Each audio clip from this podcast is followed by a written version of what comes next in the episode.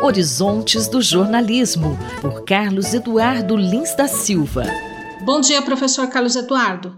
Eu gostaria que o senhor comentasse sobre um incêndio criminoso contra um jornal de Olímpia, no interior de São Paulo, ocorrido no último mês de março e que foi cometido por um bombeiro que se dizia revoltado com a imprensa pela postura em relação à pandemia. Qual a sua análise? Esse é apenas mais um caso de diversos que têm ocorrido contra uh, veículos de imprensa em várias cidades brasileiras. Segundo a respeitada organização internacional Comitê para a Proteção de Jornalistas, em 2020 o número de uh, ataques contra jornalistas e veículos de comunicação no Brasil cresceu 106%. Poucos dias depois desse incidente em Olímpia, a Rádio Comunidade, na cidade de Santa Cruz do Capibaribe, em Pernambuco, foi invadida por um grupo de pessoas simpatizantes do presidente Bolsonaro para intimidar o radialista que estava naquele momento fazendo um programa ao vivo no qual defendia medidas contra a pandemia, como o distanciamento social e o uso de vacinas.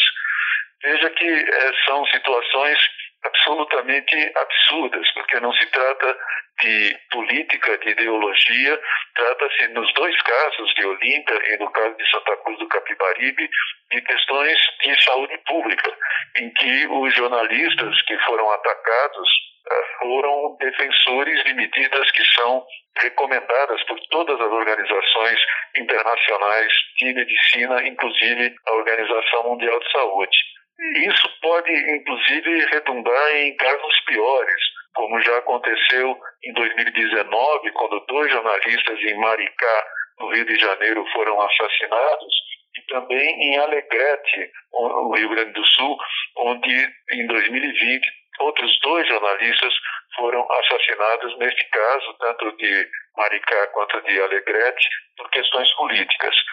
A verdade é que esses incidentes eles são resultados perfeita, perfeitamente previsíveis da atitude que o presidente Bolsonaro e seu governo têm em relação à imprensa, sistematicamente atacada, sistematicamente agredida pelo presidente, seus filhos e seus aliados. Quando a gente sabe que o governo Bolsonaro, além de tudo, tem feito políticas para aumentar a possibilidade de posse e porte de armas para os cidadãos comuns, a vida de muitos jornalistas literalmente passa a correr risco.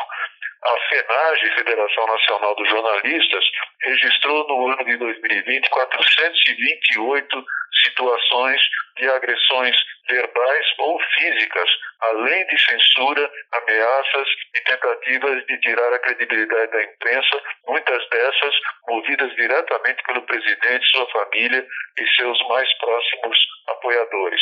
É uma situação realmente grave que exige das autoridades policiais do país um acompanhamento de perto para que esses casos sejam impedidos e, quando cometidos, sejam apurados e os seus responsáveis punidos. É, só para se ter uma ideia, esses casos de assassinato, tanto em Alegrete quanto em Maricá, ainda não foram resolvidos pelas autoridades policiais.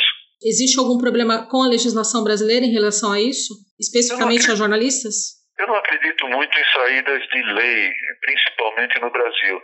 Sempre que ocorre qualquer situação pior no Brasil, a primeira providência é mudar a lei. O problema não é mudar a lei. As leis no Brasil, em geral, são todas boas e suficientes. É preciso cumprir as leis, mas é principalmente necessário e imperativo mudar a atitude de pessoas que têm posições de destaque na vida nacional, como é o caso do presidente da República e de seus filhos que ocupam cargos públicos no legislativo. Não é possível continuar se movendo uma guerra contra a imprensa da maneira como o presidente Bolsonaro e sua família e seus apoiadores têm feito. Isso é um crime não só contra os indivíduos jornalistas que são vítimas deles, mas é principalmente um crime contra a democracia e contra a sociedade brasileira. O professor Carlos Eduardo Lins da Silva conversou comigo, Valéria Dias, para a Rádio USP. Horizontes do Jornalismo, por Carlos Eduardo Lins da Silva.